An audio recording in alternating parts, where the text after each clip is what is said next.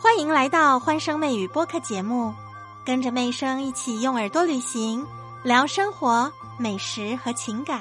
对于明星代言的商品，大家觉得成本跟售价的比例应该是多少才算合理呢？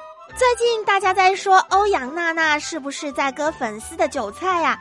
其实娱乐明星当中创自己品牌的人不少哦，名气的加持之后，到底能不能大卖就各显神通，各凭本事啦。跟之前网红小杨哥带货的话题一样，妹生觉得呢，所有的明星网红带货的时候要考虑的一件事，不管你赚多赚少，不可以危害大家的人身安全。就像电器呢，必须要保障用电安全；食品的话，吃进去不可以对人体有风险。代言口红，我不管你到底持不持久，这个颜色跟照片上面一不一样，买错。错了就认了，但是如果口红里面含有有毒物质的话，那就是不被容忍的了。欧阳娜娜最近引起争议的事情是她的浴袍，你们有看过网络上这款长裤跟浴袍的照片吗？哦，我看起来都是纯白的，除了浴袍有兔子造型之外，长裤它就是一件再普通不过的长裤，而且纯白的怎么说呢？我觉得对女生不是很实用，诶，很容易弄脏嘛，每个月都有那么几天。欧阳娜娜推出这个品牌浴袍，标价九八八，包邮还要九九九。那这次媒体透露，就是说这个浴袍的成本还不到一百块，这是不是暴利呢？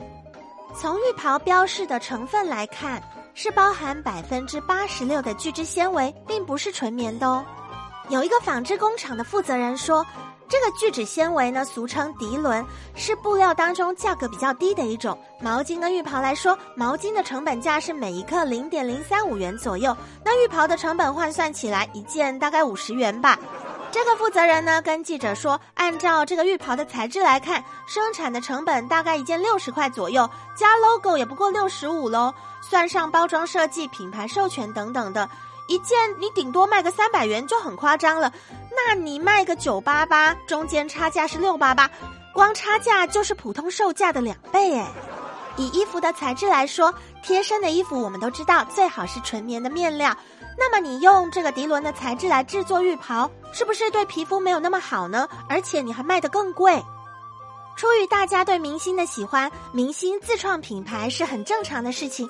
当然喽，一定有粉丝依然愿意买单，就算他卖一九九九，应该都有人会买吧。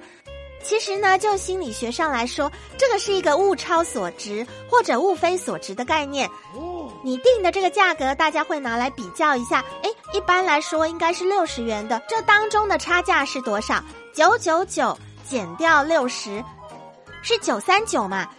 那大家的心里会想喽，如果我不跟你买你的浴袍，我去买一般的浴袍，不是你设计的，没有你的 logo 的，是多少呢？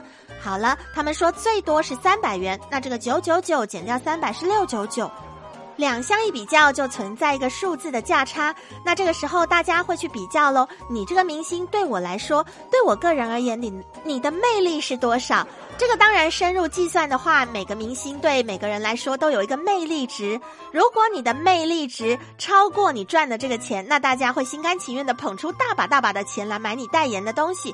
如果说呢，这个价钱比你的魅力值还要高的话，我们就会觉得好像是被割韭菜了。所以啊，大家现在明白了这个明星代言背后的心理学小常识，你们可以先计算一下欧阳娜娜对你的魅力值，再去决定要不要买她代言的产品吧。和妹生相约下期节目见，记得评论、订阅、加关注，更多热点趣闻带给大家。